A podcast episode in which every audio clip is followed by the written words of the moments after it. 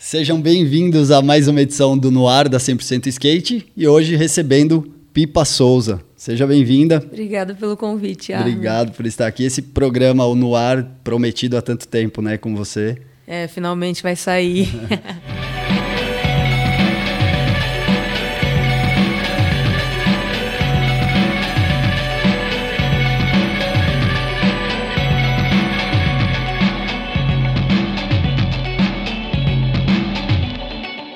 Pipa, vamos lá. Tem muita coisa para falar. Você representa um skate muito bonito de se ver, muito estiloso, bem diferente.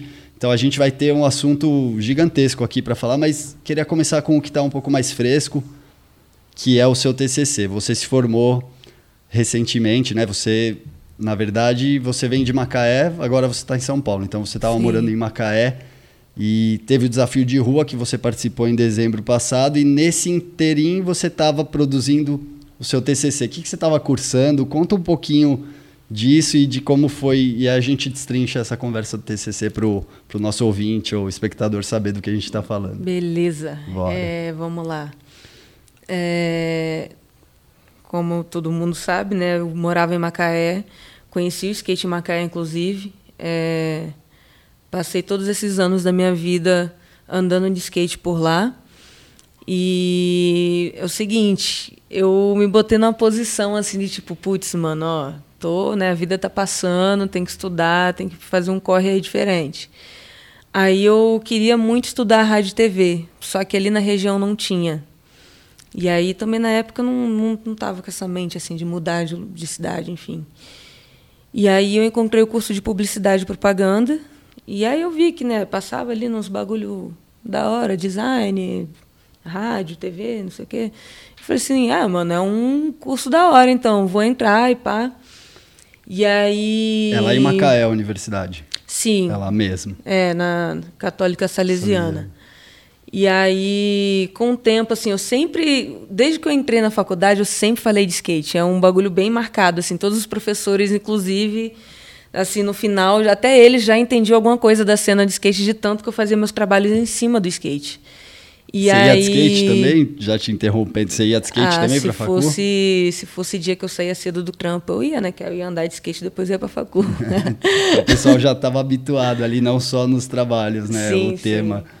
E aí, o que, que acabou acontecendo? É, chega o momento do TCC, a gente tem que decidir ali o que, que a gente vai fazer, né?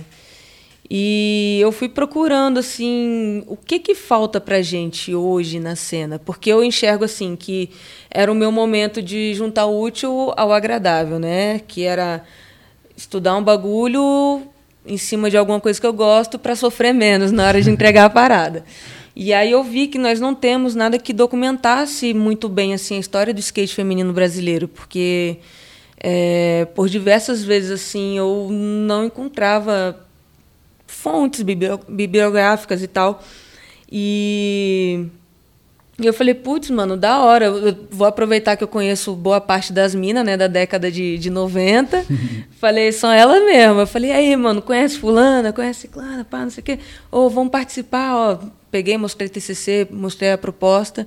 E aí, né, em meio à pandemia, a gente conseguiu fazer um, uma parada que me ajudou a ter uma profissão hoje, mas que também eu vou retornar para a nossa cena, né, para a nossa comunidade do skate como algo é, a acrescentar, assim, digamos, tanto como registro como conhecimento também. Sem dúvida. Eu, eu vi o TCC, né, eu pude ver também, ele é composto por um vídeo, né, e Sim. tem a parte ali também do documento, né, que você precisa entregar, mas ele também tinha a obrigatoriedade do vídeo. E é disso que está falando das que você reuniu garotas de diversas gerações para falar sobre isso.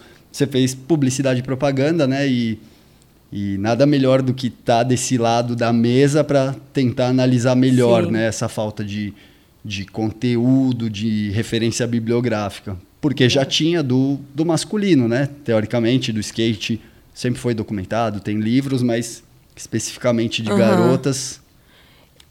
Eu, eu, acho que é um reflexo do, da época, assim, sabe? Que era. Pô, as minas que andavam de skate desde de quando eu tive acesso nas minhas pesquisas foi do ano do, da década de 70. E aí, o que que acontece? Desde lá para cá, pô, a galera não tinha muito acesso à câmera. Aí tinha as meninas que estavam ali, mas que né, sempre tinha aquele discurso que skate não é para menina e não sei o quê. Então, por muitas vezes, eu acho que aconteceu a exclusão. Ela estava ali, mas tecnicamente não é, estava sempre margem. a margenzinha ali, né? Então, acredito que isso foi deixando muita muita coisa se perder no tempo. A, a questão da falta de acesso, a questão do, do contexto mesmo social da época. Então, é, tanto que começou a ter mais coisas desde, sei lá, nos anos 80 já começou a ter, 90 já melhorou, 2000 foi, né, foi quando eu comecei a andar.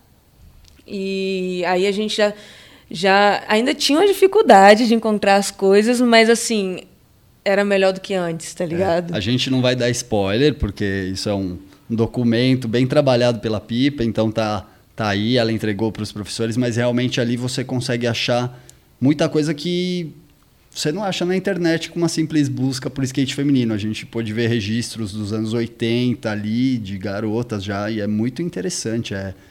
é então, o que, que acontece? É que eu sempre fui muito interessada, né? Tipo, as, as, primeiras vezes, a primeira vez que eu vim em São Paulo foi em 2009 para um campeonato feito pela Evelyn, skate para meninas. E eu lembro quão louco foi estar ali, porque até então eu estava lá em Macaé me questionando se eu era a única menina que andava de skate, porque tipo nunca tinha visto até então. E aí de repente apareceu a Karina lá na área, a gente começou a andar junto e tal. E aí fui começando a ter mais acesso, que foi a época que começou a ter a Lan House popularizou, aí eu comecei a ir lá acessar. Às vezes eu ia lá, mano, no site do Skate para Meninas assistir o mesmo vídeo, tipo, todos os dias, que era o que tinha, demorava para atualizar. Pagava a hora para ver e o aí, mesmo. sim, e aí para mim foi muito louco de repente estar tá aqui, ver as minas e, e ficar tipo assim, nossa, mano, que da hora que essas minas estão aqui. E eu criei uma amizade e sempre fui muito interessada em saber como era o corre delas, como eram as histórias. Então, assim, é, eu tive um pouquinho mais de facilidade porque tem, tem bastante afeto, assim, nas conversas que eu tenho, sei lá, do passado com a Priscila, com a Marta, com a, com a Evelyn, enfim, com a Xuxa. E aí são histórias, mano, que assim, eu, eu gosto tanto que eu lembro. E aí eu falei assim, mano, por que, que não tem isso documentado, sabe? Tipo, Vamos fazer acontecer, então. Vamos. Pá, então acho que foi por isso que foi mais fácil para mim. Eu já tinha. Acho que acabou ficando no meu subconsciente, e de repente brotou aí na hora necessária. É.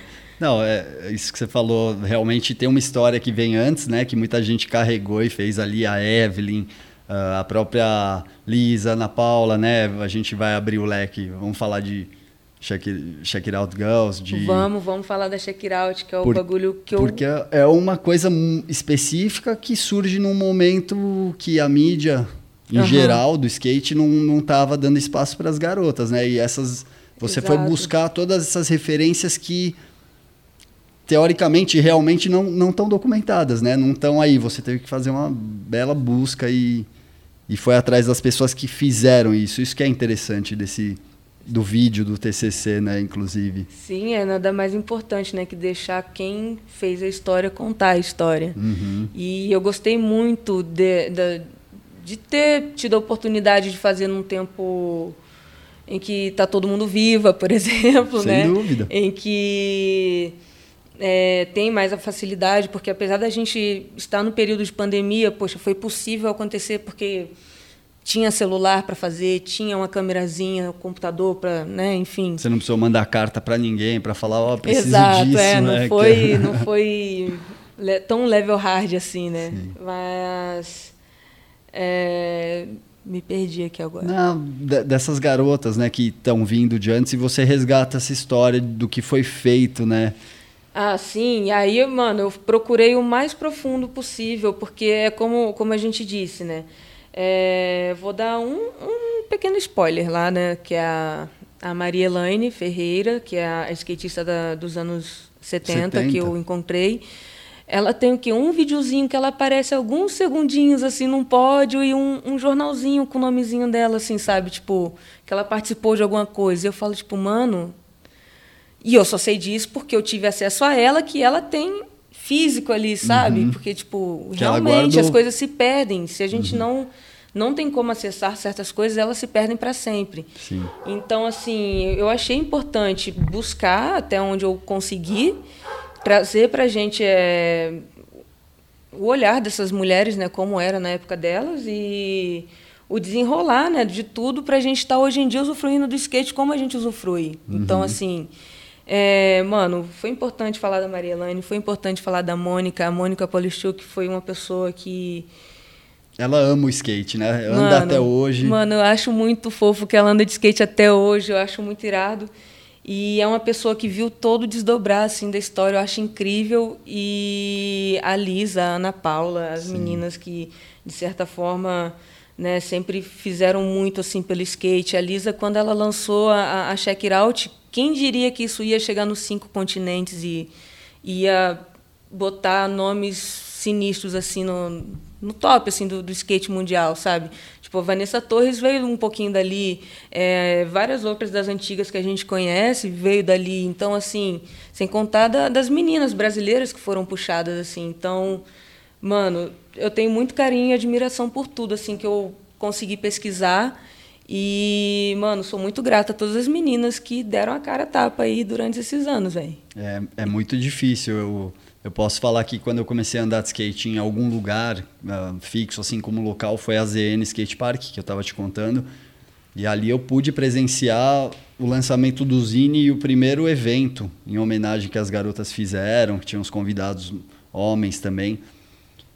E eu nem imaginava que eu estava diante de, um, de uma quebra de paradigma ali. Foi eu era mais novo que a galera que andava na pista, uhum. os profissionais, e aquilo me bateu de um jeito que eu talvez não pude perceber de uma outra forma. E hoje eu vejo que aquilo foi um divisor de águas para o skate feminino, né? Hoje a gente vê campeonato feminino batendo recorde de inscritas, um monte de atletas, né? Quando e eu vejo lá atrás as meninas mó sufoco para fazer um evento, lançando uma mídia, um baita corre e você É muito diferente, né? É um contraste muito. Eu acho que é absurdo, velho. É absurdo. Porque tem desde a da Mônica Polichuk falando que só tinha ela e mais uma mina no Rio de Janeiro e de repente está aqui. A gente se junta aqui no fim do ano, em São Bernardo, dá 100 skatistas fácil ali no, no campeonato. Então, tipo, é. mano. A, a Poli, Poli, como que é o nome Polistiuk. Polistiuk, é, ela é a primeira campeã de street brasileiro, não é? Em 86. Exatamente. Tinha Exatamente. três, quatro... Foi o primeiro de street que teve lá em Santos. Ela mostrou para mim um, um, troféuzinho e uma, uma manchetezinha de jornal falando sobre o campeonato. E aí, logo depois, foi um campeonato lá em Guará, onde tiveram mais inscritas, né? Foi quando o Street, acho que se firmou aqui no acho Brasil. Que foi o primeiro né? ano do Street também lá em é, Guará, Acredito né? que sim, era um negócio bem novo no Brasil ainda. Uhum. E aí, da hora ver, mano. E é muito engraçado porque eu li em algum, eu li em algum site assim enquanto estava pesquisando, é de um cara chamado Índio. Acho que ele é local lá de Guará. O, o Índio, provavelmente o que É que eu esqueci o, o, o finado nome do... Indião das ladeiras, pode ser. Eu esqueci Bom, o nome do site. E aí eu li lá, né, que quem tinha ganhado esse campeonato lá em Guará no, no ano seguinte tinha sido a a Leni Cobra. E aí as manobrinhas era tipo, mandou óleo, óleo 180, não sei o quê. Eu tipo um assim. fake olho. É, o fake olhinho. Aí eu olhava assim, mano, eu falava, mano, como que o skate era prematuro naquela época pra gente? Assim, é um é. bagulho muito maneiro de, assim, de revisitar. E deve ser muito mais maneiro ainda escutar essas pessoas contando essas histórias. É. Foi por isso que eu fui atrás assim o máximo que eu pude.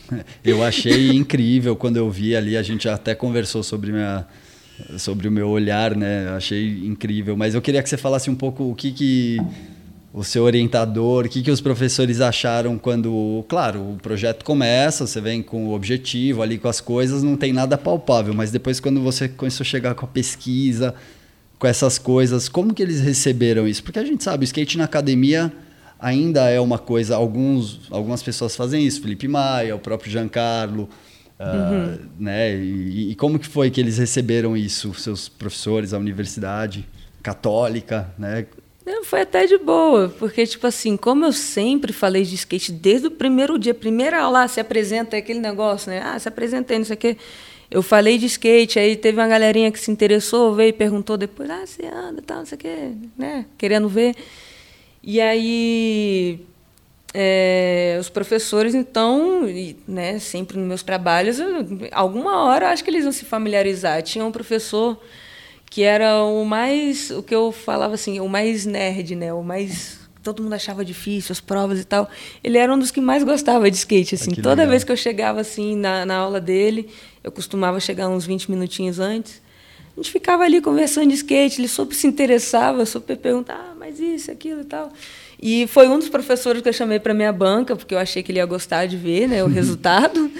E, mas assim, foi um negócio super bem aceito. O, o, meu orientador, ele é da área do audiovisual, ele gosta dessas coisas, ele viu o meu comprometimento em, em ser o mais é, verdadeira possível no que eu estava fazendo e ele gostou muito, assim. No geral, todos ali que assistiram gostaram. E eu achei legal que eu consegui trazer pessoas que não são do skate, é, trouxe elas para uma aproximação a ponto delas estarem sabendo bastante coisa do skate de repente, assim, uhum. sabe? Porque eles realmente gostaram do que estavam vendo. É. É incrível, e eu fiquei pessoal. satisfeita, fiquei satisfeita. Falei assim, ah, que da hora que gostaram de uma história que eu procurei contar.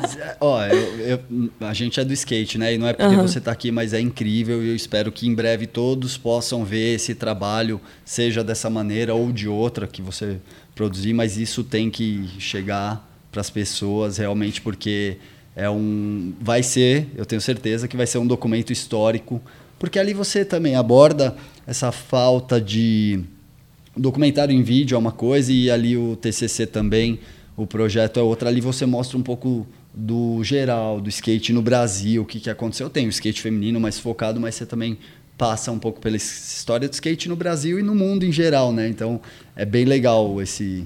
É, essa parte está só na parte escrita, porque isso. o meu orientador falou que eu tinha que escrever é, sobre isso tudo. Por mim, sabe. eu não ia escrever, não. Ia escrever só de nós mesmo, as meninas, e é. tava bom. Tem obrigações, né? A gente sabe, tem aquelas coisas da como que é que tem as regras lá de é, TCC, tem, tem que seguir. O, as normas da BNT, tem tudo isso, você tem que pôr conceitos, então, né, por isso que é, tem que ter uma mesmo. pesquisa com muitos fundamentos, assim, é. daí tem que botar tudo mesmo, mas... Bom, e para a gente encerrar esse contexto de TCC, né, para a gente já passar para outros assuntos, é, você fala de muita, você resgata muita coisa ali nesse TCC. Tem a união das garotas, até a criação das mídias, os primeiros campeonatos grandes, as tours, as tours das meninas. O que, que você pode falar agora para todas essas mulheres que você entrevistou, todas que fizeram parte, elas estão provavelmente assistindo. O que, que, que você pode falar para elas do legado que elas deixaram? Caraca, é uma responsa isso aí agora, hein? Pensar assim do nada, pá. Mas é o que eu disse, mano. Primeiramente, muita gratidão por essas meninas que deram o nome delas aí no decorrer da história. É, fizeram muita coisa, apesar de talvez algumas não tenham nem percebido a importância do que elas estavam fazendo na época, tipo.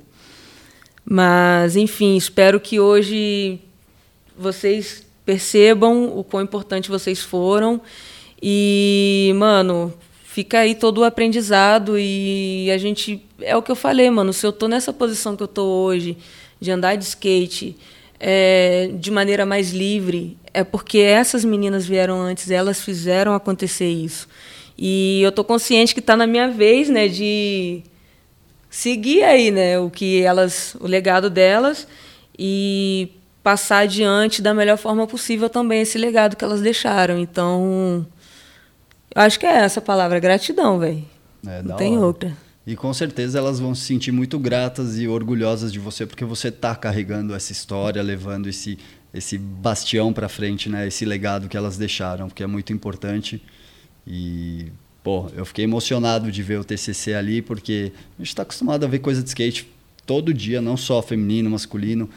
E quando a coisa te toca é porque foi bem feita e foi feita com amor. Parabéns, é um trabalho incrível. Espero repito, que todos possam poder ler isso uma hora, ver, assistir. Em breve, quero fazer a premiere depois que, que todos nós estivermos vacinados para poder dar para comemorar um pouquinho junto, né? as meninas que participaram principalmente puderem colar e assistir, prestigiar, é um, uma das coisas que eu tenho mais apreço, assim. Só por isso que eu não, não, não joguei no YouTube ainda, né? uhum. né? Não, segura. Que eu segura. acho que tem que ter essa cerimônia que a gente merece. Em breve a gente vai ser vacinado e quem sabe tão logo a gente possa sair dessa situação aí que, Exato. que nos enfiaram aí nessa. nos prolongaram. Enfim, vamos. A, a, gente falou do seu TCC agora, mas ele fala muito de skate feminino, mas é importante aqui você ter o seu lugar de fala e o seu. A gente precisa fazer um, um, um meia-culpa aqui, porque as mídias, todas as mídias, não, não trataram as mulheres como elas deveriam, o espaço delas. Você fala isso no seu TCC, mas o pessoal não vai ver agora, então a gente precisa destrinchar isso. E a 100% tem culpa nisso também. Tem mulheres na história da 100%, tem os 100% skate girls que aconteceram, você analisa tudo isso no seu TCC, mas o que, que você acha que falta nesse momento? Está nas redações. São poucas revistas que ainda sobraram, impressas, como a 100%, mas tem muita mídia de skate por aí. E hoje a gente vê as meninas cada vez mais com suas crios ali e elas mesmas, mesmas produzindo. Mas ainda falta espaço nessas mídias um, mais tradicionais, digamos assim. Por que você acha que ainda falta? Incluindo a 100% nisso. A gente já falou, você já falou com o Douglas sobre isso numa live no Instagram, é um assunto recorrente e a gente precisa deixar isso bem claro. Por que, que o espaço não é o mesmo? Por que não tem equidade? Você consegue analisar agora como publicitária? Então, como publicitária, eu vou falar mais pelo lado da vivência, porque não adianta nada pensar numa lógica de mercado. É, vale a pena pensar nessa lógica, mas eu acho que é, vai bem além, porque o que eu acredito é que não há o interesse em ver o que é, ou em procurar o que a gente está produzindo. Porque, por exemplo, é uma parada que é muito notável. A, a mídia, por exemplo, a 100%, todos nós vamos acessar. Todos nós. E aí chega um Britney Screw, um Divas Skateiras, só as minas acessam. Então, assim, eu acho que falta um pouquinho de interesse das pessoas procurarem o que está acontecendo lá com as minas, o que, que elas estão fazendo. E a partir dali tem um olhar que vai além do skate também, é ver que ó, a mina mina tal tá tirando foto da hora, né? Pô, essa mina aqui tá filmando, pô, tá filmando bem. De repente abrir um espaço, chama, ô, oh, tá filmando, né, mano? Tal, vamos render um ali. Pá, preciso de uma imagem, faz aí a imagem, um tipo, Sabe? Oportunidades. Eu acho que falta interesse em buscar, porque, mano, hoje em dia tem muitas meninas qualificadas. Porque o que aconteceu? A gente cansou de não ter espaço com, com a galera e a gente despertou e falou, oh, mano, a gente também tem potencial, vamos estudar, vamos fazer e estamos nessa, sabe? Cada dia é um aprendizado, a gente sai na rua, às vezes o nosso equipamento é, tipo assim, não é nada. Mas é o que a gente tem, a gente se vira com o que a gente tem e estamos ali fazendo corre. Então, é... e isso fortalece muito a gente. A gente aprende muito disso, ainda mais sendo da maneira hard da coisa, né? Uhum.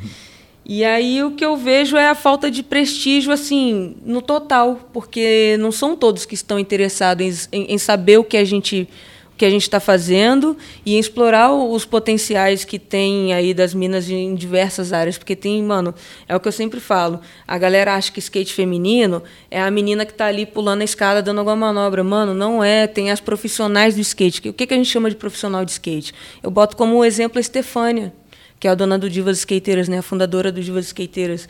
Mano, a menina é skate por amor. Ela faz aquela mídia, fez 15 anos esse ano tudo do bolso dela, tudo na correria dela, tudo porque ela ama skate. Então, assim, por que, que ninguém nunca deu oportunidade para essa menina fazer parte de uma, de uma coluna, de uma redação do negócio, sabe? Por quê? Se a mina tá ali há 15 anos fazendo um trabalho que, mano, movimenta toda uma cena de um país, sabe? Uhum. Então, é meio que isso. A gente está óbvio, a gente está expostas a vocês, mas é aquela coisa é ver porém não enxerga, entende? Uhum. É, eu acho que é mais ou menos por aí. Eu acho que por isso que falta também a gente estar tá ocupando certos espaços que a gente não está hoje. Porque não depende total da gente. A gente já provou uhum. para si próprio que a gente tem potencial, que a gente faz acontecer. Tanto que a gente está fazendo acontecer no nosso. Mas falta, assim, é, os caras dão o braço a torcer e ver que não, as minas chegam juntas, as minas também são da hora, igual os caras são, são bem comprometidas e tal. Conseguem fazer além do que a gente está vendo. Não. Acho que é isso.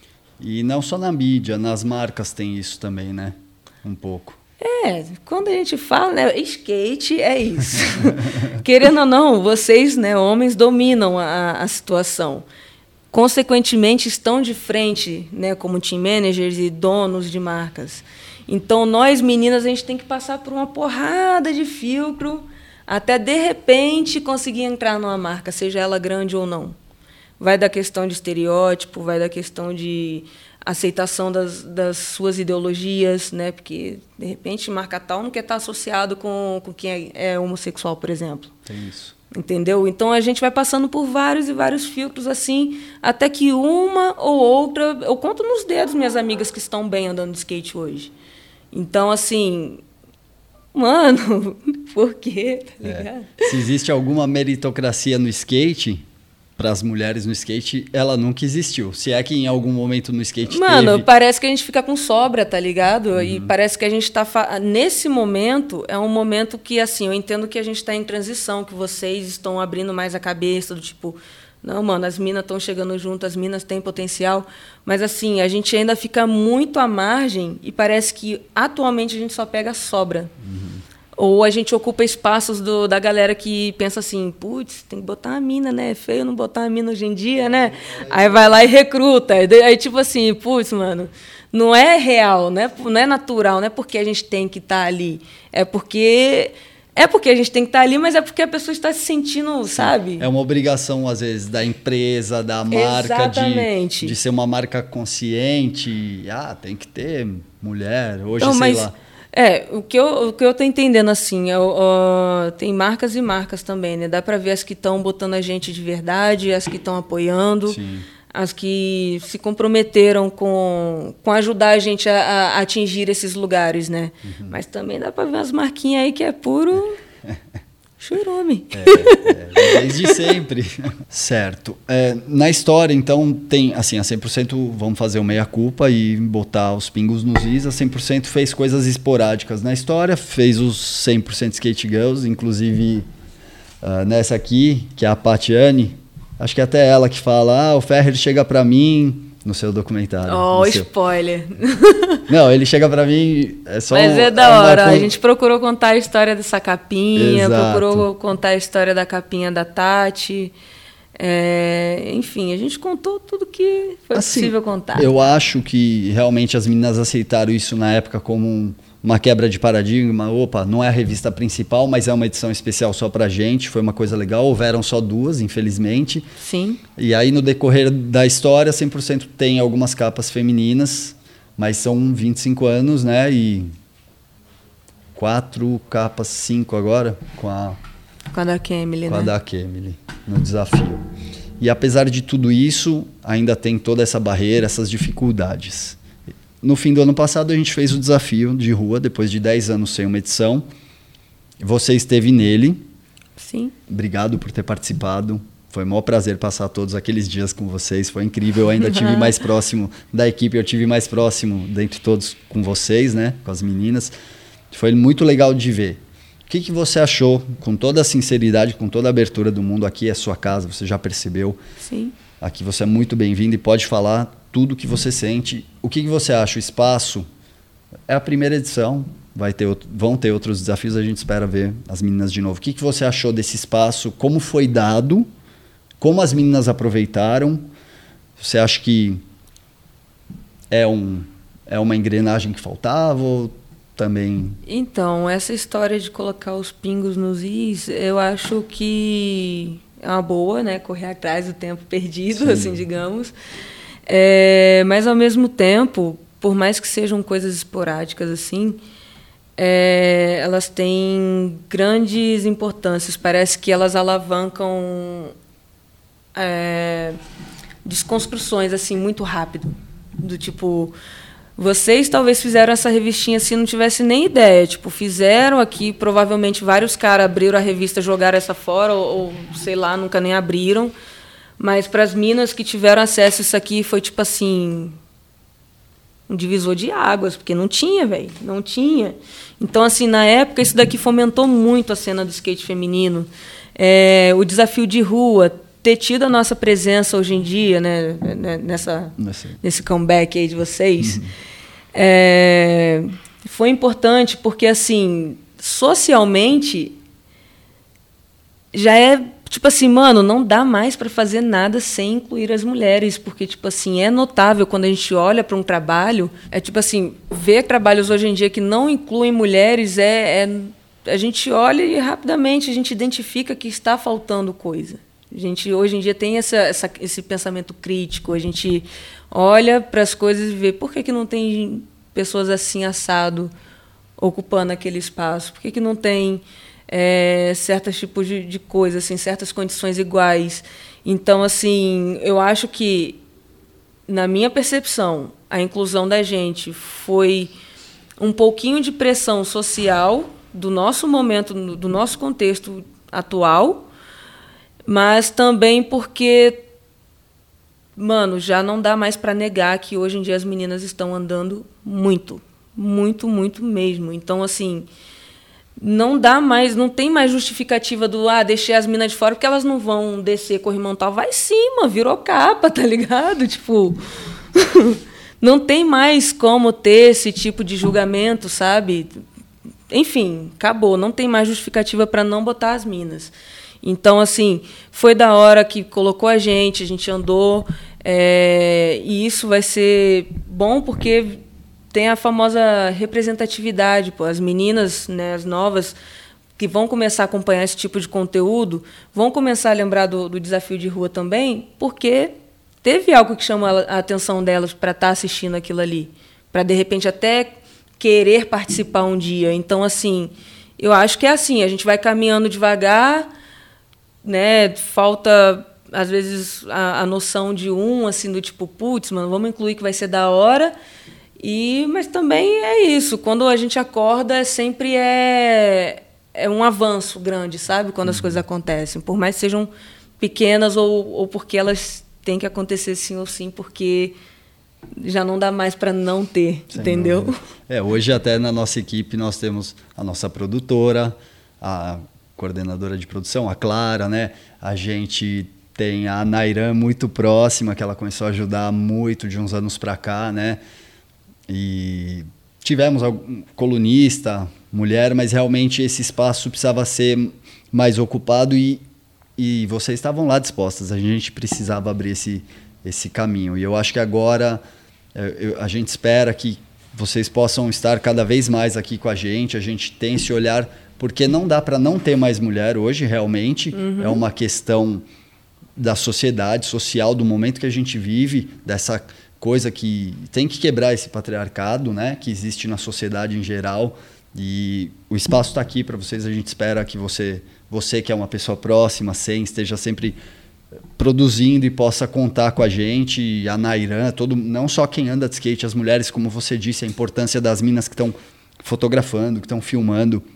O espaço está aqui para vocês e a gente está fazendo o possível já com a gente passou tantos anos sem uma mulher na equipe, uhum. hoje a gente tem uma mulher na equipe, não só uma colunista ou uma colaboradora. Então, uh, é nosso dever e a gente vai abrir muito mais espaço uh, a partir de agora. É um erro, é muito pior a gente não não assumir o erro que a gente cometeu por anos e ficar guardando isso debaixo. É muito mais bonito e justo assumir que você errou e fazer algo pelo, pela mudança né, em, em si. Mas, então, se te deixa tranquilo, você viu que a gente vem, participa com um sorrisão no rosto, porque é só isso que a gente quer, inclusão. Que nada dias incríveis mais. que a gente Porque, mano, passou. que a gente só quer andar de skate junto, Sim. todo mundo, sem esse lance de toda hora ficar dividindo. Ah, não vai porque é menina. Ah, É chato, a gente não gosta. Na real, essa separação acontece muito mais por causa dos caras, né? Nem da gente, que a gente tá nem a gente quer ir lá, quer andar e tal. E é isso, a gente vai estar tá sempre aí, mano. A questão é vocês lembrarem que vocês que eu digo geral, todos homens em espaços, lugares, enfim. É, lembrar de incluir as meninas. É só isso que a gente quer, andar junto. Acabar com esse bagulho de segregação. E não ficar só também. Elas percebem quando as pessoas no Dia das Mulheres vão lá e fazem um post, né? Tipo, não, não é só isso. Ó, é, a tem... gente sabe as marcas, coletivos e tudo que fazem esse tipo de coisa vergonhosa. Vai lá, chega dia 7 de. 8 né? de março. É 7 já tá, né? já pilha. chega lá dia 7, já tá batendo na porta. E aí, lançar um postzinho amanhã? não dá não. Foi esse vestido aí. Pô, não dá não, filho. Vamos. E... Se não for na verdade, nem procura a gente. Pode crer. Uh, aproveitar que você falou desse de. Ah, tá, a gente só queria um espaço, tá todo mundo andando junto, tá com sorriso. Eu estava muito com vocês nos dias ali, nos quatro dias do desafio, mas conta você um pouco da sua ótica. Tinha rueira ali, tinha gente que não, não andava tanto em rua, mas que é skatista tanto quanto. Várias minas abortou. Meu, como foram esses dias para você? Como foi vivenciar aqueles quatro dias de desafio? Oh, para mim foi incrível, porque é um evento de peso. Nunca imaginei um dia eu no desafio de rua. É, não rendi o quanto eu deveria, né? Eu estava numa situação bem delicada, tinha vindo para cá toda errada, toda. E o TCC Tinha bombando. acabado de entregar o TCC, tipo assim, três dias virada para poder fazer a versão final para entregar, tipo, eu apresentei o TCC, entrei no busão para vir para o desafio, então eu tava tipo assim, cabeça esgotada. Eu andei o que eu consegui andar, mas assim me diverti muito, gostei muito da, da, da escolha ali de quem foi convidado. Porque, mano, tinha desde a Pamela Rosas que te liga ali rufando, pá, só as marretas. e nós ali, eu, Vitorinha, e outra Vitória na humilde ali zoando, pá, não sei o quê. E muito bom. E vendo pô, a Marina, pô, ver a Marina andando de skate assim de perto é muito bom, ela anda muito. Ver a Virgínia que está surgindo aí cada vez mais, tipo eu, vejo a Virgínia de longe, um pouquinho assim, de alguns campeonatos, né? Que, sei lá, até 2018 acho que eu participava de campeonatos. e aí cheguei a competir alguns junto com ela, vi ela evoluindo e de repente a gente estava num evento mais livre, né? Mais solto, que não é essas regras de um minuto uhum. valendo. Pá. A gente pôde trocar ideia, a gente pôde andar de skate junto mais descontraído, assim. Então, pô, foi muito bom, muito bom. E o melhor, vocês deixaram bem aberto, assim as possibilidades. Vocês não foram mentezinha fechada. Ah, aqui, ó, escadaria da SEC, não andar, não anda, problema de vocês. Não, vocês foram lá, botaram vários picos que permitia que todos ali andassem, né? Quem era da rampa ia conseguir andar, quem era muito da rua também, obviamente eu conseguia andar Sim. e é isso, foi confortável foi no final das contas assim. Não, e você falou agora da Marina também, é, tinha muita menina ali que você não conhecia, né?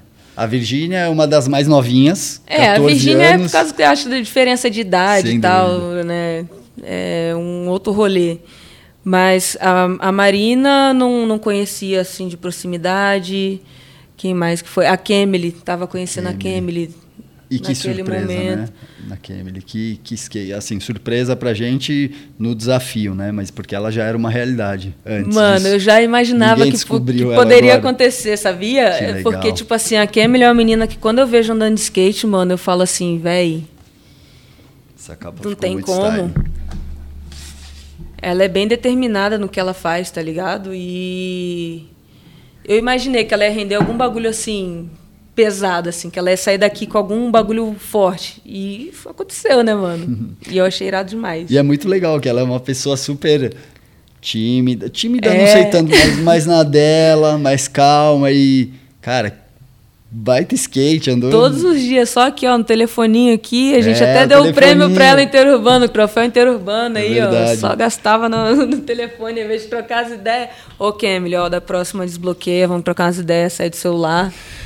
Não, foi muito legal isso que eles fizeram também, essa brincadeira no final ali desse amigo da ah, onça, sei lá como é, que chamava. Tem que ter uma, foi a nossa foi premiação, porque no final a gente não sabia quem ia ganhar o quê, uhum.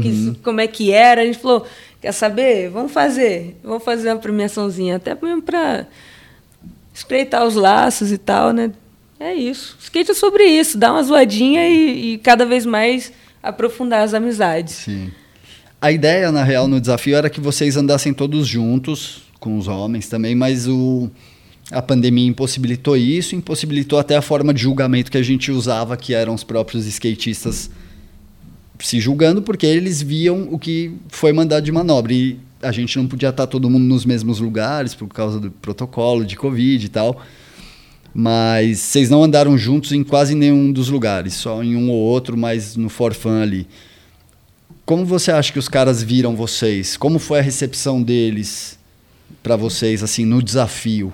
Eles, né? Porque chegava a van, trocava, vocês já estavam lá andando, ou vocês chegavam e rendiam eles. Você sentiu alguma coisa? Ah, então, eu achei da hora que, tipo assim, os meus companheiros de equipe, por exemplo, né, o Lerry, o Bruno, Bruno, e o Formiguinha, a gente, né, já trocava nossas ideias ali, pá, não sei o quê. E Aí eu já me senti mais tranquila, porque tem gente do meu meio ali. Sim. E, mas assim, depois tem os moleques, né? Que a gente tromba aí pra andar de skate, troca ideia mesmo. E, e, eu achei maneiro, porque tava todo mundo era amigo, eu acho. Acho que não era um ou outro que a gente não conhecia. E aí, por ser assim, por ter uma amizadezinha assim entre a gente, chegava no pico eles esperando a gente, né, acabar para poder andar. Uhum. Aí eles comemoravam junto, incentivavam. E, pô, isso é muito maneiro, cara. É o que eu falei, a gente gosta de andar de skate junto. Só tem que ter a oportunidade. Claro. E eu achei bem bacana. Pô, eu, pô, meu skate quebrou, você me deu o seu. Eu mandei lá a manobrinha com o seu skate. tá vendo? Hoje em dia. Hard? Foi. É, foi. foi sofrido, mas. Pô, da hora. É, Pegou, valeu muito... um skate, né? valeu um shave, na real. Ainda bem que não estragou a rodinha oh, no você truck. ficou mó triste. É, porque o atropelamento de skate às vezes quebra o truck ou a rodinha daquela enquadradada. Eu né? dei sorte. Deu sorte. Eu só tinha shape pra Pô, trocar. Mó honra, na real, poder te emprestar o skate. Você conseguir andar com o meu pirulitinho ali, mandar a manobra. Puta, da hora, muito legal. Foi da hora. Conseguimos fazer andar com o skate 8. 8. com o shapeão 8. Pirulitinho. da hora. Bom. É isso sobre esse assunto. Agora vai voltar, a mulher vai voltar toda hora, mas eu queria aproveitar e então falar dessa. Agora você você veio para São Paulo, você está morando em São Paulo.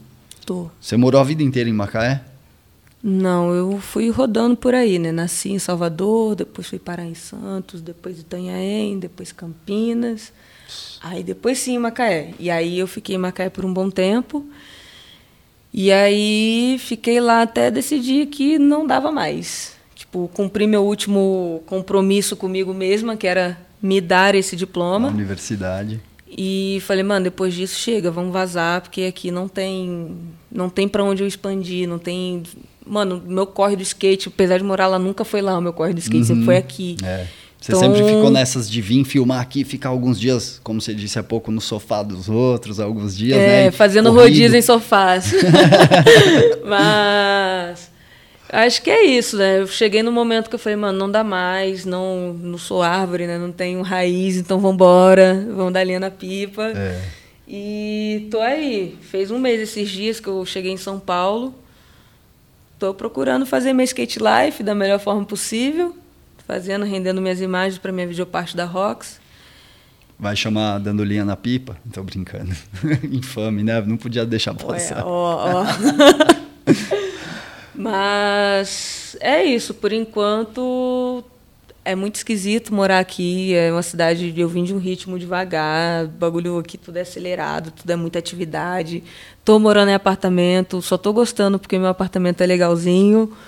É mas, bonito, eu vi as mas fotos. Mas que experiência ruim que é morar gosto. em prédio, gente, não dá. E no centro de São Paulo, né? Também. É, mó barulheira do caramba ali, busão toda hora. mas é isso, né? Você está morando com duas pessoas também na casa, duas amigas, Sim. duas companheiras, roommates, né? é, arrumei aí umas rooms bem legais lá de Goiânia. Da hora. Elas não são de skate, mas conhecem muito de skate também. Achei isso muito da hora. E tô, né, perto aí do meu amigão aí, o Igor. É, isso que eu ia falar. Calhou de, coincidentemente, morar pertíssimo dele, mora algumas ruas de diferença. E é isso, tô e me sentindo em casa, mas não tô ainda, tô, tô quase lá. Tá habituando, né? Um mês, não Sim. é? Você tá vir, vir morar em outra cidade é muito diferente do que conhecer, vir visitar e saber andar de é outra coisa morar. Eu acho né? que é só questão de pegar o ritmo. Depois que pega o ritmo já era. É isso. E o que eu queria falar é isso. Você falou do Igor que está aqui na gravação, seu amigo também de Macaé. E relembrando a live que a gente fez no começo da pandemia, que o Douglas Prieto fez com você, e onde já estava prometido esse no ar, já há mais de um ano e pouco, essa pandemia não acaba. Vamos, compra as vacinas. Enfim, o Igor tá aí, ele te filmava e ali na live com Douglas você até comentou sobre a parte que você fez pro Go Channel da Grazi e você ele pergunta, era necessidade colocar câmera num tripé porque não tinha ninguém para filmar e realmente você tinha isso, era uma cidade mais calma com pouca a cena né, reduzida, alguns uhum. caras, o cara veio morar aqui, o cara que te filmava sempre. O que, que ficou lá em Macaé? Porque lá em Macaé vocês construíram aquele lugar. Vamos falar um pouco do, do It Yourself? Vamos, do vamos que falar você criou do lá. Aí a gente fala dessa vinda e do que você deixou por lá. Aquele lugar lá que você tanto amou é, e fez então, muitas já coisas. Já dá pra falar que o que eu deixei lá foi o próprio DIY, né? É, foi meio doloroso até cortar esse vínculo, porque é uma parada que eu tenho muito carinho, assim. É, eu acho muito especial, assim, de repente me juntar com os meus amigos, pessoas que eu conheço por muito tempo na minha vida, e de repente a gente está junto ali, unido, fazendo um bagulho pelo que a gente gosta, que né, resultou ali da, da nossa necessidade de né, a gente ali é abandonado. O nosso o lugar onde é o Diawai é um parque municipal que a prefeitura fez e abandonou. Então não tem manutenção, não tem nada. Tava rolando uns bagulho sinistro lá de tráfico, enfim, né?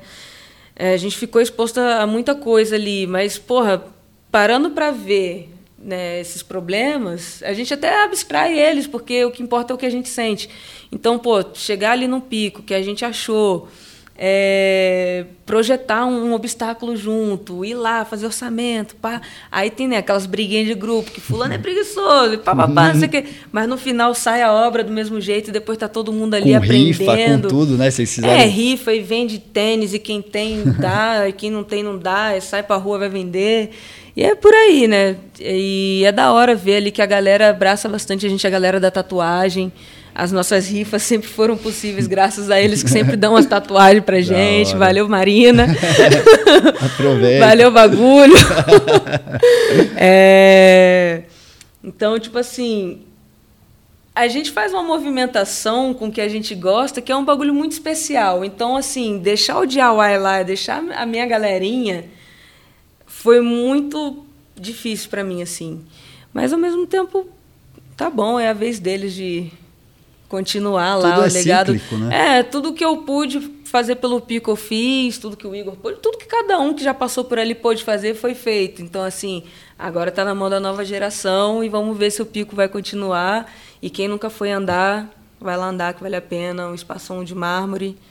Não, você... gasta, não gasta shape. É, olha, a vantagem. tem não, gap, eu... tem, tem corrimão, tem tudo. E você eternizou esse pico na revista, saiu já você andando lá, então, pô, tudo que você você deu muita coisa para esse pico e esse pico também te deu muita coisa, mas pelo que eu percebo, ficou pequeno pro seu skate. Ficou, mano, porque a gente está numa situação bem delicada. Se, se São Paulo está vivendo a crise no skate, né? A crise se mostra aqui. Uhum. Imagina lá, a gente chegou ao ponto de ter, em algum momento, uma skate shop só e aí depois teve um amigo nosso que foi fazer o corre de pegar shape para poder ter shape na cidade, vender ali, né? Fazer o, o corre dele.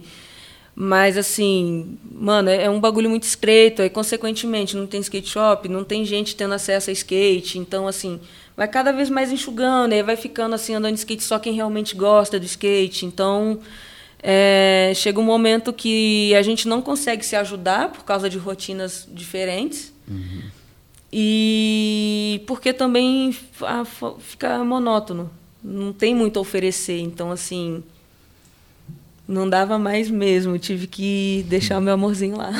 E aí você fez essa mudança toda, veio para cá, na cara e na coragem, terminou a faculdade, veio sem trampo para cá, sem nada fixo. Vim, vim para viver o skate como eu achei que eu deveria, né? Porque a minha vida inteira eu fiz corre, sempre trabalhei mil grau para poder ter grana para fazer minhas viagens de skate, para poder comprar minhas peças e tal. E aí, tipo assim, essa, esse último trampo que eu abandonei, eu tinha, uhum. sei lá, nove anos de carteira assinada nele. Então, assim, falei, mano, eu vou respirar um bocado de skate, vou me dar é. umas férias, sei lá, dois, três meses e depois eu vejo o trampo. Depois eu me arrumo. É, talvez uma coisa que você nunca fez, né? Apesar de eu lembrar na live, você fala, falou que pulou um pouco os estudos lá atrás para se dedicar, Sim. mas agora realmente você, você conseguiu deixar as coisas que você precisava bem resolvidas, fez a faculdade Sim. e agora você tá vindo já com toda essa quem é do skate sabe, te conhece, sabe que você tem muito estilo, anda muito, conhece muito de skate, tem uma representatividade muito grande com as meninas, uhum. né?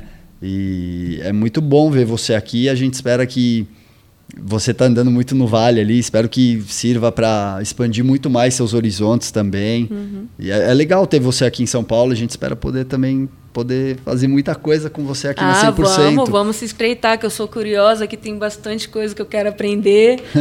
vamos aí, velho. Pô, você já se formou na área aqui, então já está o compromisso da gente. Tá certo. Tá mais próximo, a oportunidade está aí. A gente espera que seja você, uma pessoa que está próxima, né? Que não seja, ah, tem que ser uma mulher, traz uma aí. Não, não é isso. É pessoas que têm conteúdo, que têm o que passar, Sim. como o Douglas falou aquele dia na live, você até ficou lisonjeada, mas é real. Toda vez que você vai falar alguma coisa sobre skate, você fala com propriedade uhum. e você representa essas meninas, todas elas, todas essas crews, essas garotas que vocês são, a união, pensam iguais, é, é muito legal. Queria falar inclusive disso, do só para a gente passar dessa coisa das garotas, eu quero falar de outros assuntos também. Queria que você falasse um pouco da, do, dos coletivos dos coletivos. Agora que você está em São Paulo, algumas meninas estão aqui também. Como, como que é? Tem as divas, tem as Brits, as Britneys. Então. Uh, a divas mais localizadas, quer dizer, no país inteiro, mas é mais ali do centro do país, né? A Estefânia e tal. Como que é a relação de vocês todas? Então, mano, é, é um bagulho bem próximo também. Britney Crew é um, um coletivo que eu faço parte, né? Todas as minhas amigas do Rio de Janeiro, inclusive. É, não só Rio de Janeiro, mas São Paulo também. Mas o que, que eu posso falar delas? Assim, eu vou falar da ótica do quão necessárias elas são, o trabalho delas. Vou seguir essa linha. É, eu acho assim que o que elas fazem, né, como eu falei, Stefani está há 15 anos rufando na, uhum. né, na pista para fazer o skate ter o fomento que tem, pelo menos na parte que ela acredita, né, que é o skate feminino. Uhum.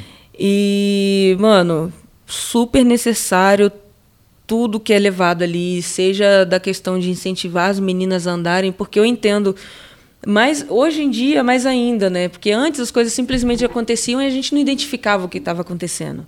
Hoje eu entendo o quão valioso é a representatividade, depois de uma leitura que eu tive sobre o quão, por que, que eu achava tão especial ver a Priscila e a Euli andando. Aí hoje eu entendo, e aí eu olho para o trabalho que elas fazem é super importante porque ali tem resgata toda a pluralidade que é o skate feminino, porque foge da, do que o mercado mostra, né? Que são as minas que seguem o estereótipo padrão e é isso. Não, ali a gente se sente representada porque tem a pluralidade, essa pluralidade é respeitada. É, tem a questão de não ter discriminação, seja de nível, seja de etnia, seja de do que for.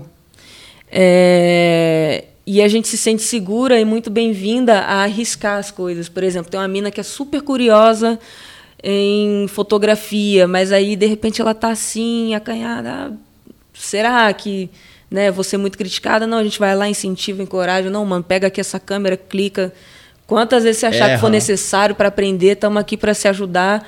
Então, assim, eu acho que vai além do, do espaço de divulgação de skate feminino.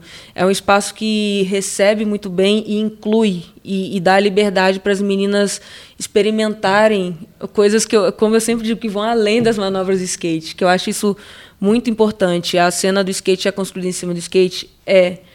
Mas aí, olhando ao redor, tem muita coisa criativa, muita coisa bacana.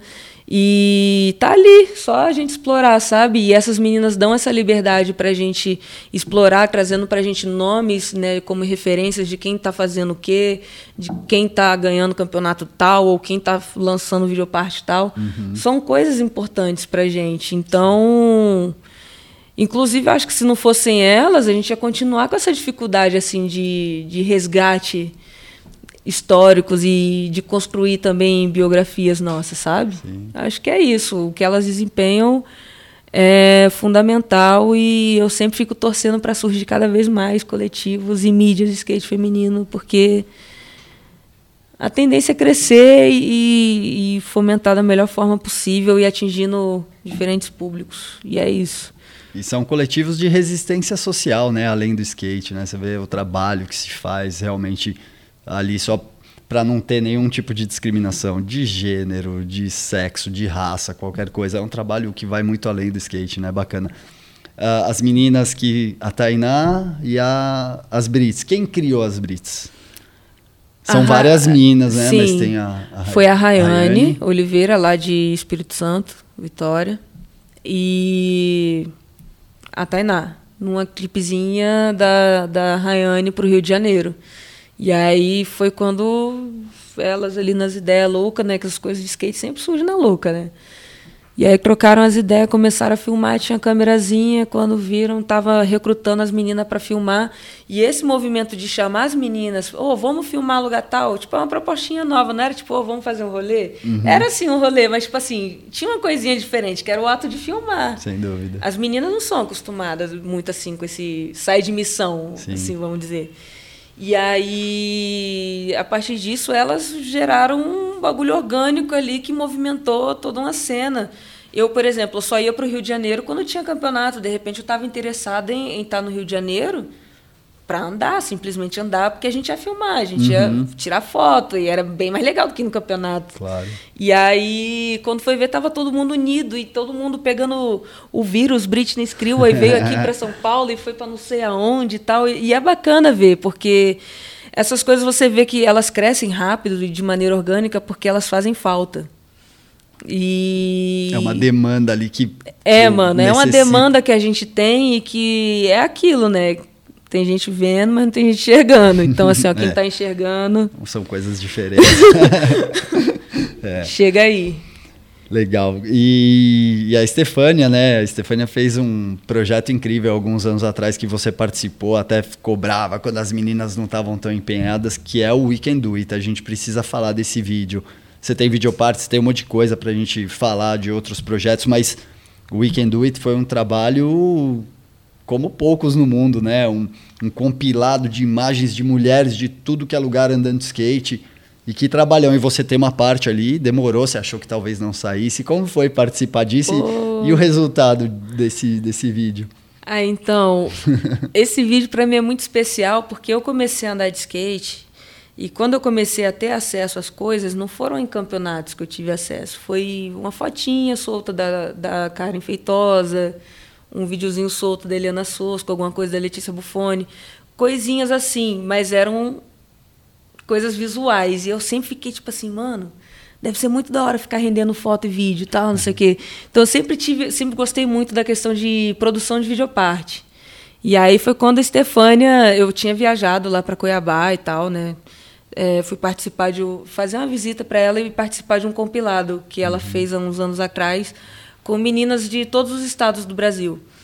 E aí, depois disso, é, veio na cabeça dela, tipo, mano, vamos fazer? E aí sempre batia na minha cabeça o Vila Vila Cola, que foi o primeiro vídeo Sim. de skate feminino que eu vi, assim, né? E aí... É referência, né, esse vídeo. É, mano, é garotas. a bíblia do skate é. feminino esse bagulho aí, velho. Não tem como. e aí eu ficava assim, nossa, mano, imagina ter uma. Porque eu, eu lembrava, né? Vanessa Torres com a parte, Alex White com a parte. Falei, mano, eu quero ter uma parte também. E aí eu fiquei toda empolgada. Você não tinha nenhuma parte até aí? Até esse momento? Ou você já tinha filmado tinha, alguma? Tinha, umas coisinhas, uns videozinhos curtinhos e uma, uma videoparte de 2012. E aí, mano, a Estefânia, na hora que ela falou, velho, o zóio brilhou, já era. E aí eu fiquei naquilo. Eu falei, mano, eu acho que o Igor deve lembrar umas épocas que eu aparecia com a câmera, ah, vamos filmar, vamos filmar. Filmou bastante coisa já na vida. Ficou corcunda. Ficou corcunda. e aí. Mas é aquilo, né, mano? É ocorreu esse imprevisto aí de nem todo mundo conseguir gravar e tal, daí o projeto deu uma morrida, eu perdi imagem, porque né, não foi usada. E aí, depois, quando a Estefânia falou do projeto de novo, mano, eu falei, não, agora vai acontecer. Agora vai acontecer, vai acontecer do jeito que tiver acontecer. Tanto que eu tenho as videopartes, mano, uns bagulho, tipo, eu viajei, né? Fui em Barcelona, gravei Sim. umas imagens lá. Tem imagem minha, tipo assim, botando a câmera mesmo assim, apertava o rec, corria ia lá, lá, ia lá e fazia. E torcendo para ninguém me roubar, tá ligado? Mas porque tava na minha cabeça, tipo assim, mano, tem que acontecer. E eu vou dar o sangue para acontecer. E foi isso, no final, velho foi, foi o que foi. E foi da hora que teve, sei lá, premiere no Canadá, na Polônia. Tipo, outras pessoas se interessaram em ver e mostrar. E também foi super bem recebido pelas meninas. e também pela questão assim que eu acho que teve um gap enorme entre o Dona Maria e o Weekend Do It, né, que tem a Estamos mesma falando proposta. de 98. É 98 Dona o Maria. Dona Maria. Primeiro vídeo de skate do Brasil. Vamos procurar. Feminino. Feminino, perdão. Mas, enfim. Aí eu até, é, 16 anos, é um É, do, do Dona Maria até o Weekend It, então, 16 anos ter demorado. Tipo assim, aí, o que que passa na sua cabeça? Por que, que demorou 16 anos para as minas conseguirem produzir um vídeo na humilde? E vou Porque te cortar. pra mim foi um vídeo na humilde. E vou te que a gente cortar, fez. Porque o 98 Dona Maria não era pra ser um vídeo de skate, era não, um, era um documentário. Alguém foi fazer. era de era um TCC, é, era um é, sei lá o que, virou que era. um vídeo, é, exatamente. Mas E algo aí- pensado realmente, talvez we can do it. Pensado. Sim, o Weekend Do It foi todo projetado. Aí Fânia, um o abraço. Fânia representou o Rodrigo a Asakawa sacar o também. Japa, é. O Japa, se não fosse ele também, acho que não teria acontecido, porque ele foi um cara que chegou junto e falou: Não, mano, cê- é o que vocês estão precisando? É filmar, editar? Pode ir pá, que quem tiver em São Paulo eu vou filmar. Quem render, manda as imagens que eu vou juntar aqui, eu vou fazer. E realmente, foi. Ele foi muito especial, assim, no projeto, mas. é, voltando no raciocínio, de 98 até cortei. 2014. 16 anos, velho. Tipo, o que será que impediu das minas não ter um, um full vídeo assim, com várias partes de mina? Sim. Aí você para e pensa. É a marginalização, é a falta de acesso a- aos equipamentos, de repente é a a questão de falta de interesse da, da galera de incluir a gente nas coisas para que a gente acesse. Tenha mais, mais possibilidade de desenrolar. Porque, por exemplo, para mim, vou usar os gemas que estão aqui hoje de exemplo. Para mim, quem sou eu que vem de lá de Macaé, de repente falar, e aí, Gema, vamos filmar? Quem sou eu? então, tipo assim, é, eu acho que existem muitos espaçamentos, seja de relações de pessoas, é, enfim, de diversas coisas. E aí eu acho que isso refletiu bastante nesse gap que teve das meninas, assim. Também acho que é um pouquinho de culpa de campeonato, né? Porque skate, eh, skate feminino é muito construído em cima de campeonatos, porque foi o que possibilitou a gente se firmar como skate feminino, inclusive, porque lá no começo, todas as meninas falavam que, mano, o que elas enxergavam como inclusão na época era conseguir participar de um campeonato onde ninguém queria elas. Então, assim, Junto skate... com os caras, muitas É. vezes, na mesma bateria. Exato. Então, assim, a gente vem muito dessa tradição, assim, de conseguiu entrar no, no skate, assim, ser aceitas né, no, no, no skate através dos campeonatos, mas muita gente seguiu, assim. Eu acho que foram poucas também as meninas que olharam e falaram, não, andar na rua também é legal. Então, assim, eu acho que é um mix disso tudo, assim. É mas, enfim, tá aí o Weekend It 2014, já estamos aqui, ó, 2021. Cadê vocês, meninas, fazendo outro? Bora. Cadê vocês, meninos, ajudando nós? É isso. Mas, é, a Tainá tá aí no processo de fazer um, um vídeo novo, né? Um full vídeo pelo Britney Skrill. Até ajudei já, fiz umas viagens lá. Quando eu fui pra Argentina, filmei as meninas da Argentina pra já enfiar também ali. pra ter uma conexão, assim, trazer um negócio diferente. Mas é, skate é processo, né, mano? Tá lá sendo filmado e na melhor hora deve sair também, que é outra Sim. coisa que eu acho que não é para botar link no YouTube, não. Antes de uma premiere, não. Vamos esperar aí esse período de pandemia, vacinar, para a gente É. prestigiar também da melhor forma. É isso, as produções têm que realmente aumentar. A gente vê, ah, pô, a Britney, aproveitar que você. Fala, fala. Falei aqui, ó. O, e tem também o, o Divas Skateiras, está fazendo um vídeo grande, né? Outro compilado mais elaborado, né? É, com gente de tudo quanto é lugar, aceitou até gente de, de outros países, isso eu achei da hora demais. E vai ser um vídeo comemorativo aos 15 anos do Divas, assim. Então achei irado e vai surgir de um, de um jeito assim dinâmico.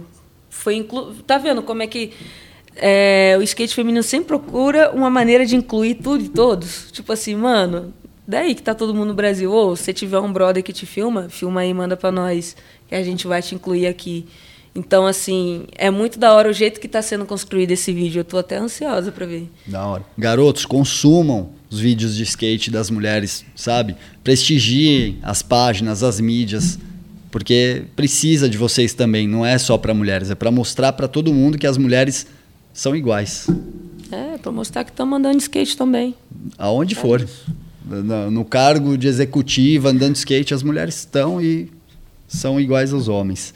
Bom, é isso. A gente ah, queria aproveitar que você falou de Britney e não sei o quê. Você pode contar a história. Muita gente não sabe o nome, porque o nome ah. das Brits, do, do, do, da Creel, você sabe, né? Eu sei. Conta aí pro pessoal saber, dá esse spoiler aí pra galera, que tem muita gente que imagina, pô, Britney, mas eu que sei minimamente a história. Então, pra é começar, vamos matar já o que todo mundo acha, que é Britney Spears.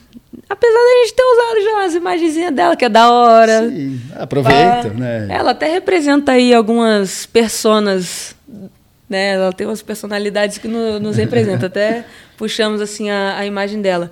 Mas o, o real motivo de ser Britney Skrill é porque foi fundado pela Rayane que tinha um apelido de Britney por conta de algum personagem, personagem, que aí eu vou falhar a memória de qual programa era, acho que era Zorra Total. Era de um humorístico, eu também não lembro bem. Algum, algum programa humorístico tinha uma personagem chamada Britney que supostamente se parece com a Rayane. E aí o pessoal ficava zoando ela de Britney e não sei como foi parar como nome do coletivo. Apesar, em, em vez de pegar o apelido, tipo. Dela. Nela, assim mesmo. E acho um que tinha... outro chama ela de Brit, assim, mas. Pegou mesmo, foi no coletivo. No coletivo, é. E pegou mesmo, todo mundo começou, as meninas começaram a usar no shape. Teve uma época que todas usavam Britney. Todo é bem legal. O shapeão fazendo ali o marketing. O que é Britney Skrill? É isso, tá meio explicado aí. Da Mas hora. é isso, gente. Não é Britney Spears. Apesar da gente usufruir também dessa. É uma diva também, né? Tá. Que se livre logo do pai dela. tá por dentro da fofoca pop. tá assistindo muito Splash. Ai. Vamos. Quer responder aquela que o Douglas me pediu para te perguntar? Como seria uma edição especial feminina, toda só de mulheres da 100%? Como você imagina isso? Como eu imagino isso? O que, que, seria? Isso? Tudo colunistas, que, sei lá, fala aí pra gente.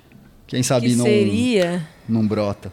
Então, é, meio que esses dias eu vim aqui buscar essa revistinha aqui, né, que tá a Emily. Tem uma sua aqui, né, bem bonita, inclusive. É, aí eu tava aqui prestigiando as meninas, eu falei assim, pô, da hora, tá recheada de menina de uma vez só, né? Aí eu fui e falei assim, ô, oh, eu acho que eu não sei se eu dei essa ideia na Clara antes ou foi direto pro Douglas, mas eu cheguei a falar para os dois. Falei, mano, por que não uma revista inteiramente feminina? Porque eu já logo imagino, mano, do tipo assim, só de rolar esse burburinho entre nós meninas, mano, já ia ser muito da hora, nego, as meninas dando sangue para poder, sei lá, pegar um pico cabreiro para ver se consegue a capa ou várias aí dando sangue para poder sair os bagulho da hora mesmo e sem contar que tipo assim, eu imagino fotógrafas, imagino uma diagramadora, imagino uma ilustradora, imagino uma designer, eu imagino uma redatora, eu imagino tudo feito por nós assim. Então, Imagina até os nomes de quem poderia ser. Só pra você ver como é que é. Já tem até frente, os assim, cargos o delírio, ali. É. O, o, o, negócio aqui vai à frente. Então a assim, pergunta do Douglas aqui não é infundada, não. Tem muito fundamento, inclusive. Hum, você já tá tinha ligado. dado. É, é então. É, eu falei sobre isso e eu acho que, tipo assim, acho que é um, um momento ideal para não só para para mostrar o quão vocês estão abertos à inclusão das meninas, mas que também é, permitir, mano, porque na minha ótica, tá num negócio desse aqui, é uma foto, beleza, mas pô, é uma revista. Pô, dei para minha mãe, minha mãe super feliz vendo o negócio, pá, não sei o que. Tipo, tem um valor, é diferente você pegar e ver sua foto no computador, no celular. Então, assim, Muita mina já quis sair na revista, já começou a andar, já quis sair na revista, já parou de andar e não saiu nem, nem a outra capa, né? Que tá desde 2007. Acho que é, da Xuxa foi 2007? Não, da Xuxa é 14, 13, por aí. 13, é, por aí, 2013, enfim, olha Buenos o gap Aires. que foi entre a, Borto, a, a, a Xuxa, Xuxa e a Bortolo. Bortolo, 2019, então, assim, 18, quantas 19? minas quiseram sair dentro de um 100% Uhum. e não, não conseguiram nesse meio tempo? Então, assim, seria muito especial para muita gente, de repente, se ver aqui e poder guardar uma lembrança física de alguma coisa que ela viveu no skate, sabe?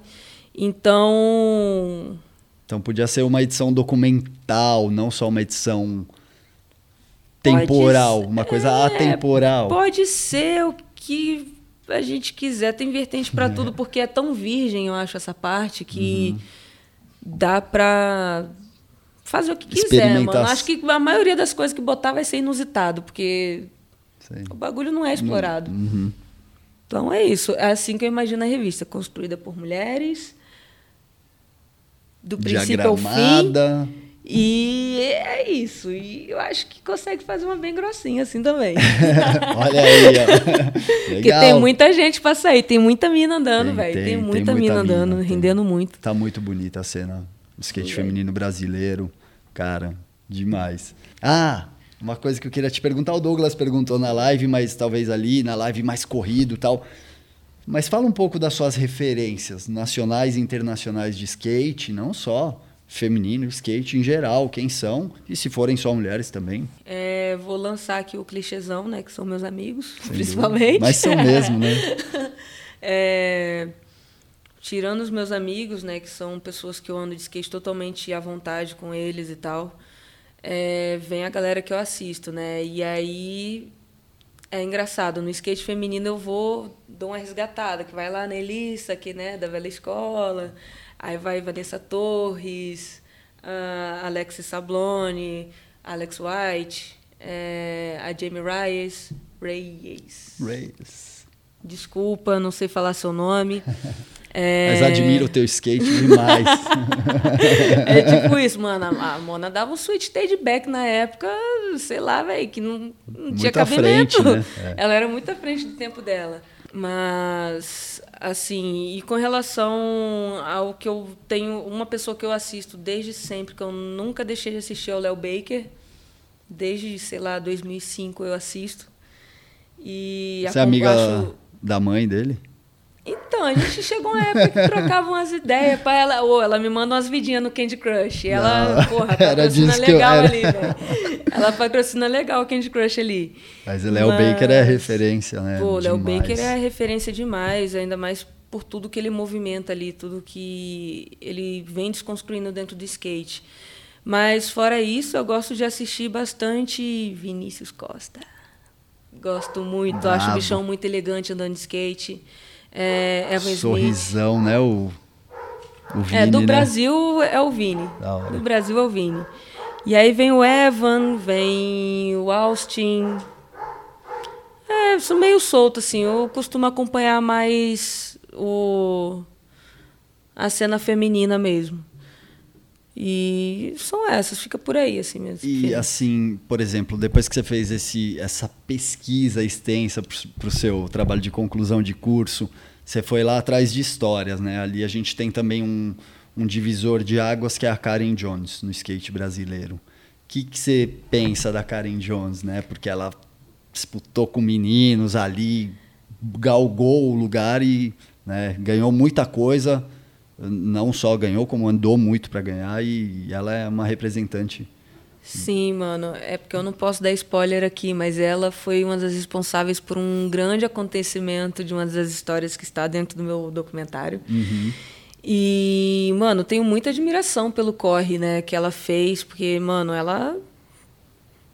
Acho que, tipo assim, é tudo que ela pôde atuar para botar o skate feminino em visibilidade, ela fez, velho. E fez com excelência, não é à toa que o nome dela é falado até hoje. Apesar dela não estar mais né, competindo, que ela era uma skatista de competição. Sim. É... Véi, eu acho incrível. Acho incrível e acho da hora que ela é aberta a trocar as ideias. Pô, vira e mexe, a gente troca assim umas. um, Né? Vira e mexe, não. Faz um tempo que a gente não fala mais, mas é, sempre trocando as ideias da hora, né, alinhando os pensamentos, o que, que a gente está achando das minas que estão né, dessa geração atual. Que legal. E, enfim, que, onde a gente pode melhorar, onde a gente tem que amadurecer. Então, assim, eu acho muito da hora que a Karen, ela meio que a relação dela com o skate hoje em dia não é a mesma de quando ela estava no corre mas nunca deixou de fazer pelo skate. Uhum. Eu acho isso irado demais. Acho que ela tá, né, retribuindo tudo que o skate deu para ela. Não. Pode ser isso, eu vejo assim, né? E agora ela é mãe também, né? Tem várias correrias, mas é legal ela tem ou tinha a, a pista em casa e sempre que ela pode ela anda. Karen sabe muito de skate, né? Muito, é referência ah, a bichona é, mesmo. É, a bichona é ref. É, ela é, é ref demais. Da hora, Karen, a gente espera aqui no Noir também, viu? Se prepare. Cola. Ah, você falou um pouquinho do Léo Baker. Eu não queria me aprofundar muito, mas a gente, eu gostaria de falar alguma coisa sobre. A gente está em junho agora. É uhum. o mês do orgulho LGBT, LGBTQIA+. Uhum. Você falou da desconstrução do Léo Baker.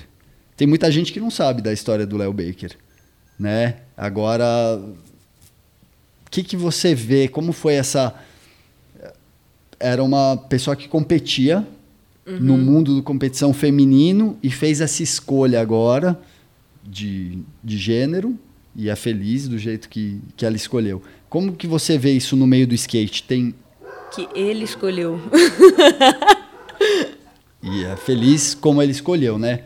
Como você acha que agora a gente vê muitas páginas, a Quell Skate, várias páginas dedicadas a pessoas de diversas orientações sexuais e como você vê isso no skate? Está florando cada vez mais? Então, é aquela história que a gente estava até rindo antes da entrevista do teste de ferro, né? Uhum. Tem que Alguém ter o teste de ferro da, da, da situação.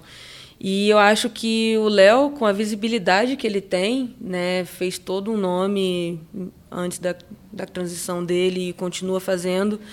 Então, assim, é um nome de muito peso na cena e é uma coisa que não passa despercebido o que ele está fazendo. Ele está movimentando toda uma cena que antes era o bagulho mais discriminado do skate possível. Qualquer coisa que, que fugisse ali do padrão heteronormativo já estava sendo massacrado. massacrado ali. Então, é importante ver como uma pessoa que tem esse posicionamento e tem essa visibilidade começa a levantar essas, essas pautas e trazê-las cada vez mais de maneira, tipo assim, bota mesmo. Toda vez que tem oportunidade de falar, vai lá e fala e mostra para é, você vê o quanto isso é importante e colabora, porque aí hoje em dia nós temos é, quebramos aí esse tabu dos homens não não saírem do armário, né, dentro da cena de skate.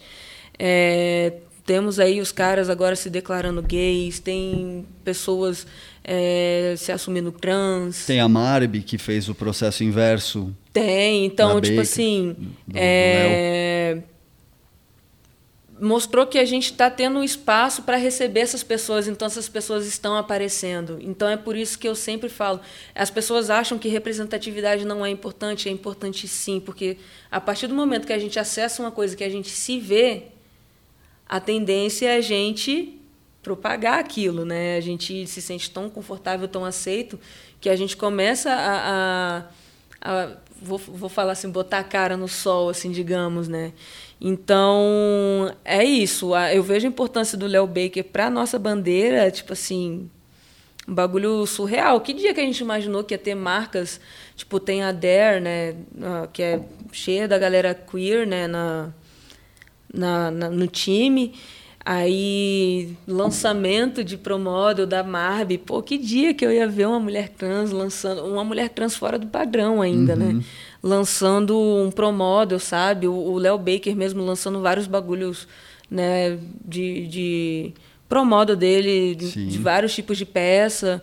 Então, é muito irado hoje em dia pensar que o negócio está desaflorando desse jeito e antes a galera tinha medo de falar, ah, eu gosto de menina, ah, eu gosto de menino, ou ah, não Sim. gosto de nenhum, ah, eu gosto de todos. E, uhum. e porque no final não é isso que importa, não é a sexualidade que importa, é o ser. Porque, tipo assim, a sexualidade dela, velho, é dela, tá ali, é, é bagulho Ninguém... pessoal. O que acontece é o preconceito com pessoas que estão, né, que, que se identificam assim. E aí, velho, se você for parar para pensar, as pessoas implicam com bagulho nada a ver, que é Sim. só uma pessoa querendo ser quem ela é e tá fazendo o meu bagulho que você faz, velho. Acabou. E você tá querendo cuidar da vida pessoal. Tá querendo cuidar da vida é, pessoal, terrível. tipo, o que a pessoa gosta, é problema dela. Exato. Tem que olhar o skate, tem é, que o que ela faz da vida, se ela faz bem, que ela gosta, não importa. Exatamente. É muito legal.